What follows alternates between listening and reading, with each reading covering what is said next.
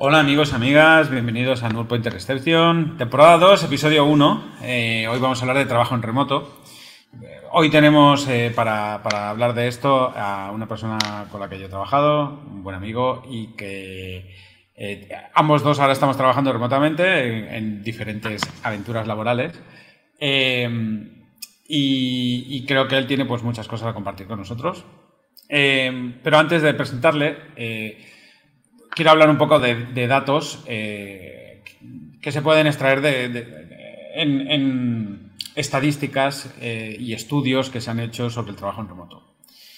Tres datos que para mí son muy relevantes. Eh, un 77% de los trabajadores que trabajan en remoto son más productivos. El 85% tienen de preferencia de los empleados a trabajar remotamente. Y el 79% de los empleados que trabajan remotamente son más leales a la empresa. Eh, esto creo que es un apunte que todos los que tengan una empresa y no tengan trabajadores en remoto deberían tener en cuenta. Eh, y ahora, pues, quiero presentar a Orestes Carracedo. Hola, Orestes. Hola, Raúl, ¿qué tal? Muy bien. Em, antes de nada, pues, eh, dinos un poco quién eres y qué haces para la gente que no te conozca.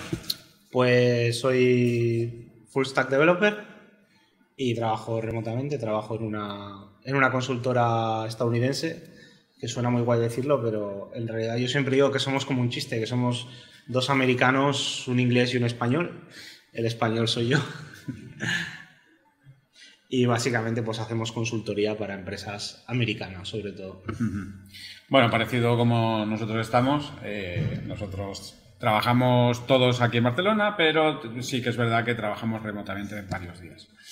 Entonces, yo he de decir que desde que monté la empresa, pues siempre fui muy partidario a esto del trabajo remoto, porque ya había leído mucho acerca de ello y porque también era una cosa que me apetecía a mí como, como trabajador. Y siempre me he preguntado, si hay tantos beneficios, ¿por qué las empresas en sí todavía no da, parece ser que den el paso? ¿Tú por qué crees que hay? ¿Tú crees que es porque hay gorrones? ¿O la gente cree que puede haber gorrones? ¿Porque se puedan distraer? ¿Porque no los pueden vigilar? ¿Tú por qué crees que es?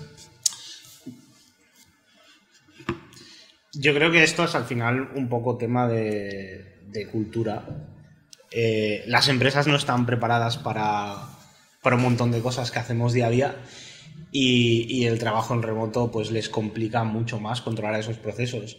A lo mejor en el tema de desarrollo de software específicamente es mucho más fácil controlar, entre comillas, que una persona esté trabajando porque estamos acostumbrados a comunicarnos de manera síncrona ya, a usar el email, a usar Slack a, que si alguien no te responde en el momento, pues no es el, fin del mundo, a utilizar issues, a documentar las cosas, a hacer eh, code reviews y eso hace que nos podamos adaptar mucho mejor.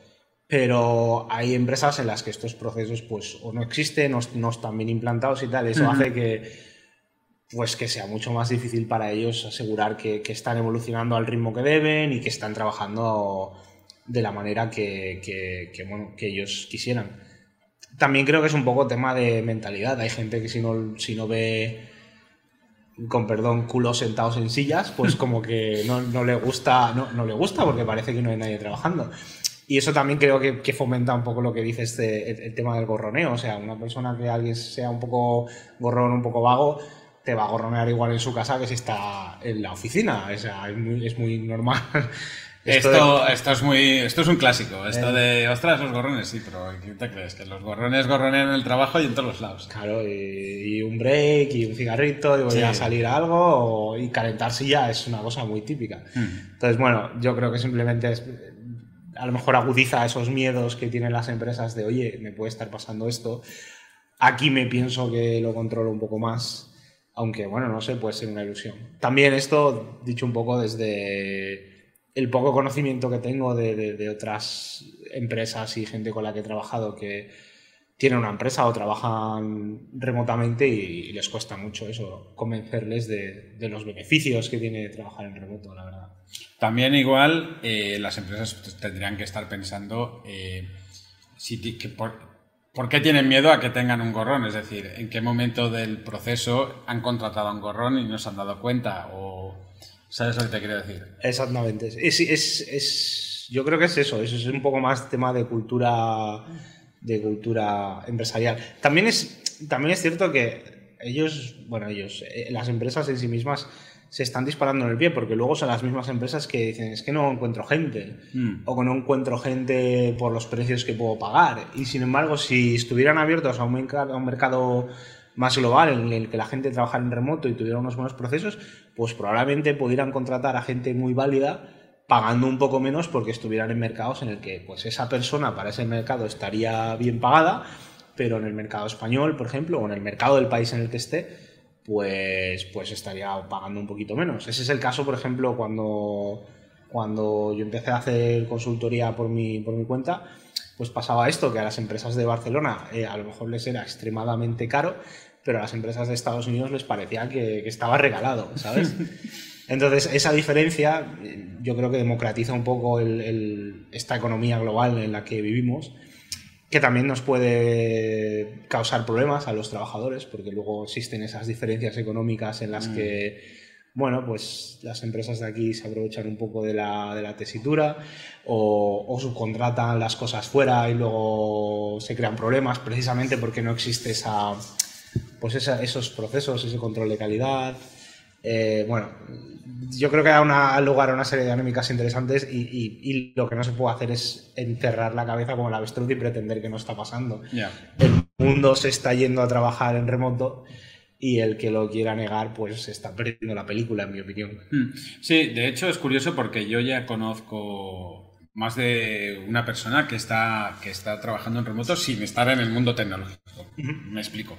Es decir, ellos eh, sí que es verdad que son empresas que trabajan con tecnología por X o por Y. Eh, no en programación en, concreto, una, uno- una persona pues trabaja en hardware, otra es más eh, tipo educación, eh, pero ambas les permiten trabajar en remoto y varios días a la semana, ¿eh? no es en plan, no, sí, vete esta tarde y ya trabaja, si quieres acaba la jornada desde casa, no. En plan, tienen, pues tienen varios días a la semana para poder trabajar desde casa, otros días en, y creo que esto es un poco lo que dices tú, de que hay algunas empresas que se están dando cuenta y otras que no. Entonces, ¿tú eh, cuánto tiempo llevas trabajando en remoto? Pues desde 2015, puede ser. Ya son unos añitos, ya son cinco añitos. Y eh, full time.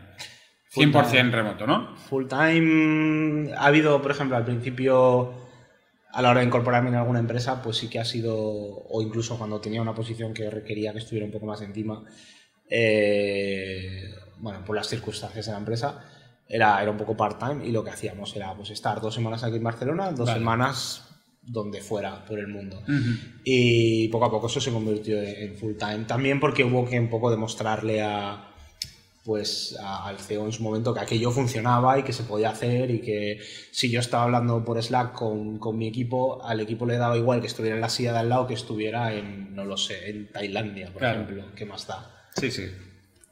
¿Y qué beneficios reales tú has visto? Pues eh, es un poco lo que hablábamos antes. Yo creo que eh, primero, por ejemplo, aquí en España, le- en el, en el mundo, en el mundo hispanohablante le llamamos trabajar remotamente, pero en, en Estados Unidos, por ejemplo, se le suele llamar telecommuters, gente que va a trabajar remotamente. Y, y- y la clave es aquí el commute. El commute es ese tiempo que pasa desde que tú sales de tu casa a llegas a tu puesto de trabajo. Y claro, eh, el tiempo medio en, en Estados Unidos, por ejemplo, que pasa una persona al día en, en el commute, en el trabajo, en el camino hacia casa y de vuelta, o sea, hacia el trabajo y de vuelta a casa, son 45 minutazos. Como mínimo. Como mínimo, claro. En algunos sitios estoy seguro que más. Sí, sí. Y a mí me, cuesta- me consta que hay gente aquí en, en ciudades grandes en España que, que su commute es bastante, bastante más que eso. Claro, eh, si tú quitas esos 45 minutos por persona, ese gasto de transporte privado, público, o sea, primero el beneficio medioambiental que tiene es enorme y luego el, el- el alivio de estrés que tiene la persona de, ay, que me tengo que levantar temprano, tengo que coger el metro, tengo que, tengo que, eh, el poder levantarte y en mucho menos tiempo estar productivo, yo creo que ayuda a que empecemos y acabamos las jornadas laborales mucho, eh, mucho más dentro de una- un horario un poco conciliable. Y también creo que es mucho más fácil, pues, hacer una de esas cosas que hablamos antes, es conciliar la vida personal y la vida laboral, porque eh, cuando tú estás trabajando en remoto y depende del tipo de empresa en el que estés y, y si tienes horario o no, pues tú puedes hacer tus horas las que sean a lo largo del día. Y, eso puede decir que, por ejemplo, hoy por la mañana no trabajas porque puedes hacer lo que necesites hacer y trabajas solo por la tarde, más horas, o lo divides. Y eso te permite pues, que, pues, que puedas hacer más cosas con tu pareja, con tu familia, organizar más viajes. Yo creo que te da una libertad que es difícil de, de tener si no, si no tuvieras esa posibilidad de trabajar en remoto. Sí, yo he de decir que, que, en mi caso, en mi experiencia, yo llevo trabajando también remotamente, pues ahora ya 4 o 5 años. Antes ya estuve trabajando también remotamente durante más de un año y eso. Y, y en, en, concreto con esto de los horarios, yo soy bastante, bastante riguroso y sigo mi horario de oficina, pero en casa. Uh -huh. Es súper extraño, no sé por qué lo hago así. Y, pero entiendo que la gente, si se sabe organizar, yo es que no sé, yo, me tengo, yo soy de horario marcado. Me levanto a tal hora, hago mis 8 horas, cierro el laptop y se acabó mi jornada. Entiendo que haya gente que, que, que, se lo mueva y tal, y me parece súper bien. Es bueno ser predecible. También te puede ocurrir lo contrario, que a mí me ha ocurrido, que es que si estás interrumpiendo el trabajo por lo que sea, porque lo necesitas y haciendo recados o haciendo lo que sea eh, durante todo el día, pasa que estás trabajando todo el día, desde las 8 de la mañana hasta las 8 de la tarde, y terminas con una paliza mental impresionante. También porque es lo que nos pasa un poco a la gente que trabajamos con la cabeza, yo creo que a los programadores nos pasa, a otras profesiones también les pasa, que si tú estás cambiando de contexto, te pasa como un procesador. Ese cambio de contexto a ti te cuesta tiempo, te cuesta volver a meterte todo en la cabeza. Entonces, cuantas menos interrupciones, mejor. Que es otra de esos beneficios que la gente le achaca al, al trabajo en remoto. Es decir, si tú estás en la oficina, alguien puede venir a, a tocarte en el hombro y molestarte, entre comillas, sin querer molestarte, pidiéndote ayuda pero si estás en remoto y estás en Slack y estás away porque estás haciéndote un pomodoro, pues hasta que no acabe el pomodoro o hasta que no te apetezca y lo necesites, no tienes por qué interactuar. Y se evitan un montón de interrupciones. Yo concretamente eh, hubo un momento trabajando en... Eh, cuando trabajaba en una oficina en el que el ritmo de trabajo y el estrés eh, me llegó a afectar de manera que estaba acostumbrado a que me interrumpieran, de tal manera que cuando cogía una tarea y de verdad tenía tiempo para hacerla, mi cerebro desconectaba automáticamente a los 15-20 minutos porque estaba esperando una interrupción. Y fue un trauma bastante, bastante gordo de superar. Ahora en casa ya no me pasa. ¿Te sientes más productivo ahora? Eh, mucho más productivo, la verdad. Personalmente. Eh, sí que es verdad que, que, bueno, echas de menos a la, a la, gente, echas de menos la oficina. Y eso es otra cosa que, que bueno, que hemos comentado, que, por ejemplo, en vuestro caso, pues tenéis una oficina y os veis bastante a menudo aquí. Sí, tres veces por semana, de dos. Dos remoto, tres en oficina. Bueno, puede, puede ser un buen, un buen equilibrio. En mi caso, pues claro, nuestra empresa está completamente distribuida. Hay gente que pues, ha estado de viaje por Rusia durante meses y seguimos trabajando igual. Eh, pues otro chico vive en Madrid, otro vive en Texas, otro vive en Idaho y yo pues ahora mismo estoy en Barcelona, pero hasta hace poco estaba por ahí dando vueltas. Entonces, um, precisamente porque estamos deslocalizados y nunca nos vemos en la oficina, nosotros lo que intentamos hacer es quedar un par de veces al año en algún sitio, preferentemente en Estados Unidos porque es donde hay pues ahora mismo tres de las personas de la empresa uh -huh. y hacer cosas juntos, ponernos cara, interactuar un poco más humanamente. Luego cuando te vuelves a casa, eh, pues ese email, ese mensaje, lo asocias con la persona, es mucho más personal es posible hacerlo sin, sin ese contacto personal. Yo, a ver, yo soy una persona que sí que le gusta ese roce eh, y, y, lo echaba de menos, pero bueno, hay gente que a lo mejor es más introvertida o más asocial o tiene otro tipo de personalidad a los que les parece perfectamente normal y lógico. Oye, yo no tengo por qué ser amigo con mis compañeros de oficina y me puedo llevar bien simplemente. En nuestro caso no, somos así todos muy muy, no sé, llámale amorosos. y, y, de hecho cuando quedamos, pues eh, estamos una semana, dos semanas enteras trabajando juntos y la última vez viviendo incluso en la última casa. Vale. Y ha sido pues una cosa muy épica que, que une mucho como empresa, sí. de, de, ir a hacer cosas americanas, como ir al campo de tiro y hacer una sí. barbacoa. Sí, sí. Y, y, y, pues ya sabes, tostar, tostar nubes ahí a la en la, en la, en la hoguera. y cantar con la guitarra y es, es, es, como muy épico, es como vivir una película y, y, en nuestro caso pues nos, nos une mucho. Yo eso lo echaría mucho de menos si no nos viéramos al menos ese par de veces al año. Claro. Sí, yo también creo que está bien. Nosotros eh, trabajamos con un cliente también mucho allí y una vez al año nos invitan a todo el equipo allí también porque es que, o dos veces al año a lo mejor, nos invitan porque es que si no se pierde el toque humano que yo creo que es importante. También te digo que nosotros fundamos la empresa sin habernos conocido en persona. Eso requiere valor, ¿eh? ¿eh? yo creo que una vez, cuando has trabajado con, cuando has trabajado con una persona suficiente tiempo, eh, pues yo creo que la confianza ya, ya está ahí y, bueno, pues de hecho firmamos sin habernos conocido en persona. Cuando al final le conoces, dices, anda, pues eres más bajito o eres más... Eh, pero al final, bueno, pues eso, el, trato del día a día y cómo trabajas en equipo era un poco lo que te daba la confianza en hacerlo.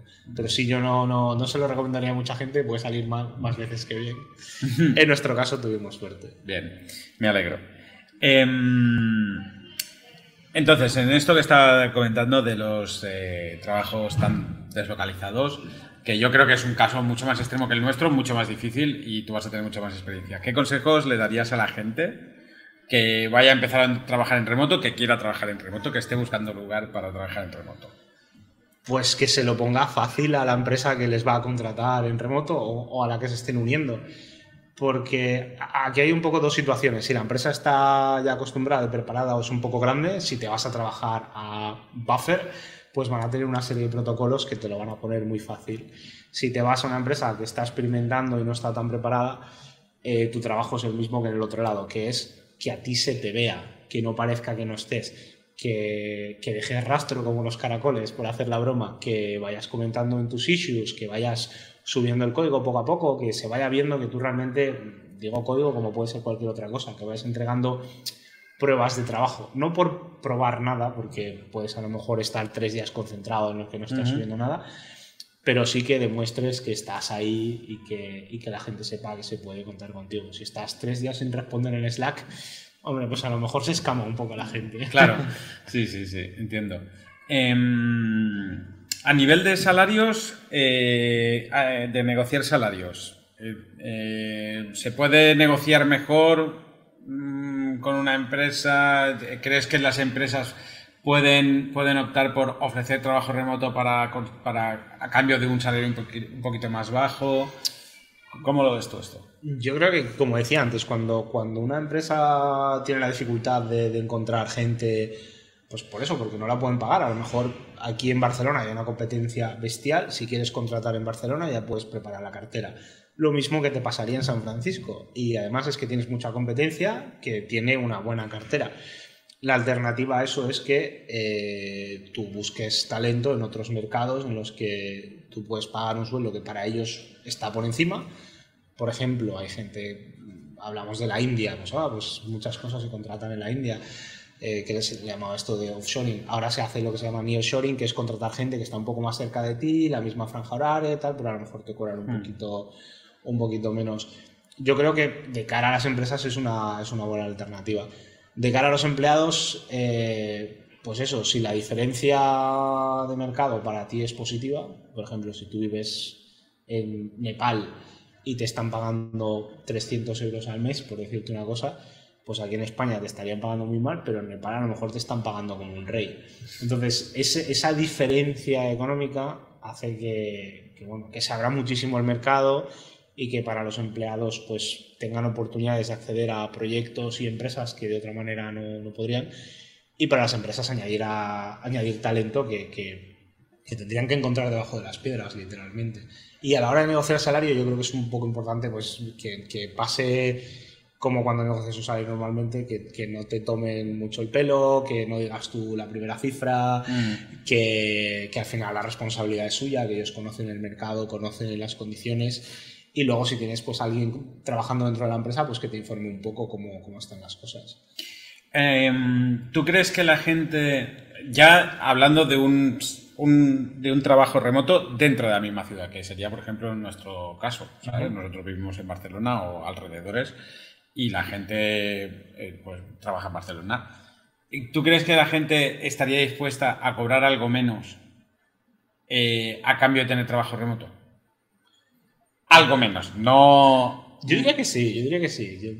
Yo, por ejemplo, en, mi caso sí que, sí que lo haría. Quiero decir, podríamos estar hablando todos muchos más, mucho más yéndonos a una empresa presencial, pero esta libertad que tenemos y este equipo que tenemos, o sea, todo junto, eh, suma. Y, bueno, pues lo que decíamos, el tema de la conciliación.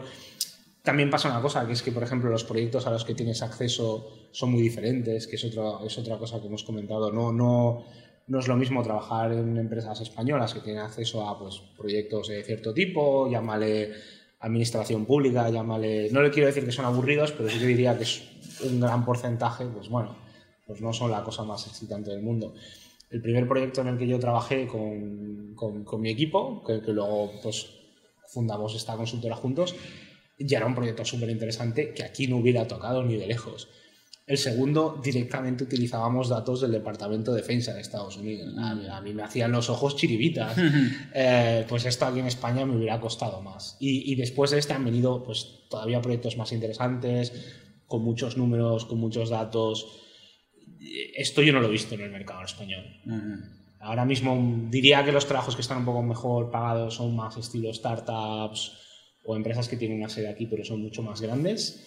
Sí. Y no son tan sexys, vamos a usar esa palabra un poco mal, como, como las cosas a las que yo he tenido acceso por ser un trabajador remoto, la verdad. Y conozco mucha más gente que está en el mismo caso. Yo no sé si a ti tu, tu proyecto te motiva más que los que has trabajado sí, aquí. Sí, es un, la verdad que es un proyecto muy chulo y nosotros tenemos oportunidad de, de aportar y contribuir mucho. Que eso igual eh, tú también lo has vivido, ¿no? eh, nosotros tenemos la sensación de que, de que todo lo que nosotros comentamos, aportamos y aconsejamos lo valoran mucho. No sé si es por estar en remoto o por el tipo de empresa con la que estamos trabajando, pero la verdad que sí que en ese caso nos sentimos muy valorados. Entonces sí que ves una diferencia con una empresa española en la que a lo mejor, no digamos que a lo mejor te ignoran un poquito más, pero digamos que no te tienen tan en cuenta o es más difícil influenciar. Eh, igual es más difícil influenciar, sí. Yo diría que sí. Em, siguiendo con los consejos, ¿Cómo, ¿Cómo, lo haces tú para, para trabajar 100% remoto? Porque mucha gente seguro que piensa, pero eso no es para mí, viviré en pijama, eh, no me afeitaré nunca, eh, estaré hecho un trapo, no me ducharé en una semana. ¿Tú esto cómo, cómo lo llevas? Eh, ¿Tienes consejos a nivel rutinas diarias, etcétera? A ver, obviamente esto es muy personal. Yo soy una persona que cambia mucho de, de sitio, de que viajo, organizo cosas, doy charlas. Entonces a mí me gusta mucho trabajar en el tren, por ejemplo, que vas tranquilo y... Es un buen sitio para trabajar. a mí me produce un, un estado de concentración sí, extremo. es muy zen. En el avión a lo mejor no tanto, porque no hay tantos sitio sitios. Pero yo creo para trabajar remoto 100% y poder hacer esta conciliación a nivel viajes y tal, sí que tienes que sacrificar, entre comillas, a eso. Eh, oye, pues tengo un rato en el aeropuerto, pues a trabajar porque estoy perdiendo, entre comillas, tiempo laboral cuando luego esté en el avión. Eh, pero, por ejemplo, también tengo una parte, yo en mi, en mi, piso anterior, yo tenía una habitación dedicada que era mi oficina. Y, y, claro, cuando estaba las temporadas que estaba en casa, trabajar era abrir la puerta de la oficina, meterme dentro, hacer lo que tocara y cuando salía de la puerta de la oficina estaba en mi casa, ya no estaba en mi oficina. Y esa separación de espacio físico, eh, de hecho, por ejemplo, tú aquí tienes una oficina muy chula, entras por la puerta y a mí esta, esta pared que tenéis aquí me inspira. Eh, a mí ese, en, mi oficina me pasaba lo mismo, era ponía mi mente en modo trabajo. Creo que marcar físicamente, delimitar el sitio donde haces tu trabajo ayuda mucho. Y luego, pues lo otro, adaptarte. Si estás viajando mucho, si estás cambiando mucho de sitio, adaptarte, a lo mejor si trabajas mucho desde cafeterías, pues tener unos buenos auriculares con cancelación de ruido activo, cosas de este estilo. Pero bueno, depende de la persona. Sí, el tema de los cascos es importante. Em, ya acabando un poquito, ¿cómo ves tú el trabajo remoto en España? ¿Le ves futuro? ¿Cómo crees que está el mercado a día de hoy? Empecemos por esta. ¿Cómo crees que está el mercado a día de hoy, a nivel de trabajo en remoto? Pues te digo que está mucho mejor que hace cinco años cuando yo empecé. Cuando yo empecé a trabajar en remoto, en mi caso fue por necesidad, porque me fui de Barcelona, no tenía acceso al mismo ecosistema, a las mismas oportunidades y tal. Y, poco a poco, pues a través de consultorías y tal, fue como encontré pues, a estos compañeros de trabajo en su momento, porque ellos eran contractors igual que yo, cada uno trabajábamos como freelance, vamos a decirle aquí en España, aunque allí se le llama contractor, eh, pues, pues no había otras opciones. Literalmente yo no conocía a nadie que trabajara en remoto, pero a nadie. Y a día de hoy conozco a muchísima gente, incluso el sitio donde me fui a vivir durante estos años hasta, hasta que he vuelto, en Galicia, eh, literalmente ahora mismo debe haber, pues no lo sé, 20, 30, 40 personas que trabajan para empresas muy grandes en remoto. Y mola muchísimo, porque además yo creo que existe el, el efecto llamada y Hmm. el resto de empresas empiezan a ver el percal y dicen, ostras, este, este perfil, esta persona que está aquí, podría estar trabajando en mi empresa, pero como, pues, como quiere vivir cerca de su familia o como quiere conciliar de cierta manera o como quiere viajar más y yo no soy capaz de adaptarme como empresa, pues me he perdido este perfil. Y luego lo ves que lo tienes ahí al lado de casa y dices, Y está trabajando sus ocho horas normal. Exactamente, y después me lo he perdido. Entonces, yo creo que ha mejorado muchísimo la cosa. Cada Ujú. vez escuchas más de X o Y empresas que están contratando en remoto o probando. Yo creo que es un poco responsabilidad tanto de las empresas adaptarse como de los trabajadores estar a la altura y, y no vaguear, ser comunicativos, Sí. etcétera, etcétera. Eh, pero yo creo que estamos en un momento guay y, y- y creo que es imparable, literalmente. Creo que es imparable. Bueno, eso está bien. Eh, ¿Cuándo crees que realmente eh, se normalizará el trabajo remoto aquí en España? Es decir, ¿cuándo cogerás y, y te irás, te presentarás a una entrevista y, y ya no preguntarás si hay trabajo en remoto, sino que ya lo darás por hecho? Hmm. A nivel España yo, yo no sabría decirte. A nivel Estados Unidos yo diría que prácticamente es un hecho ahora mismo. Yo no sé si yo no sé si va a ser así a todos los niveles. Obviamente hay cosas, pues imagínate, Google tiene 100.000 empleados, no puedes tener 100.000 personas en remoto. Gente que está trabajando en cosas de ingeniería pues muy secretas, obviamente no pueden estar por ahí danzando. Pero en general el trabajo al que aspiramos el 80% digamos de la gente yo creo que ya se da por sentado que se puede hacer en remoto. Incluso aunque veas una oferta y no, no esté especificado, eh, yo estoy viendo a la gente asumir que se puede hacer en remoto y conseguirlo. Pues yo creo que eso ya es un, un win importante. En España yo diría que vamos un poco a la zaga, no sé lo que tardaremos, sí que te diría que, por ejemplo, uno de los requisitos imprescindibles es tener una buena conexión a Internet estable y que una cosa va muy a la par de la otra. Por ejemplo, ahora que está tan en boga el tema este de, de la España vaciada, que ya no es la, la España vacía, eh, pues hay muchos sitios de, de- de España donde pues no, no llegan suficientes recursos de todo tipo, desde asistencia sanitaria hasta infraestructura, Sí, hasta internet incluido.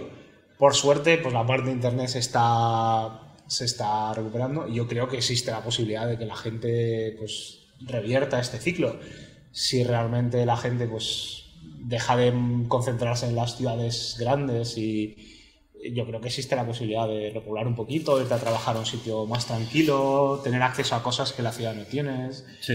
Eh, esto ya también es un poco optimista, pero yo creo que vamos en ese, en ese camino. No sé cuánto vamos a tardar, pero creo que vamos por esa dirección. Bien, bien, bien. La verdad que sí, la verdad que todo el tema este de, de la masificación, gentrificación en los grandes núcleos urbanos y tal, eh, yo creo que es un tema que el, trabajo en remoto puede ayudar bastante a, subsanarlo porque eh, no lo veo un, un tema escalable a largo plazo, toda esta gentrificación que estamos viviendo a día de hoy. Sí, es como hubo un candidato de estos a la presidencia en Estados Unidos que era un meme viviente, un señor negro con la barba blanca, y su partido el partido de el alquiler está demasiado alto. Y, bueno, si lo buscáis por ahí, the rent is too damn high. Hay un, hay un partido que va sobre esto. Y básicamente eso es lo que nos está pasando ahora, que, que estamos sufriendo un poco una burbuja bastante espectacular. Y pues si necesitas vivir aquí, pues eh, es un poco complicado. Si tienes la posibilidad de trabajar remotamente, pues lo vas a tener más fácil para, para no tener que comerte esa burbuja, básicamente. Sí, sí, sí, sí. Estupendo. Pues nada, yo creo que hasta aquí todo lo que tenía que preguntarte. Yo no sé si tú quieres añadir algo más. Yo creo que hay, hay una cosa que podemos poner, eh, podemos poner un enlace a una charla de TEDx de Nick o Nicholas Bloom, a lo mejor me estoy cargando su nombre, que es un investigador de Stanford que hizo pues una investigación durante un par de años con no sé cuánta gente, 200 y pico personas, vamos, un número significativo, eh, pues traqueando eso, un montón de gente trabajando en remoto, midiendo su productividad, midiendo un poco pues ciertas cosas. Y tiene una charla de TEDx muy interesante donde habla sobre el tema y donde linka a su research paper y tal. Y creo que es, es muy guay. Y además es de hace tres añazos ya, es de 2017 esto del trabajo remoto parece que nos va sonando a nuevo pero no, esto ya viene pasando hace Eh. mucho tiempo. Sí, sí.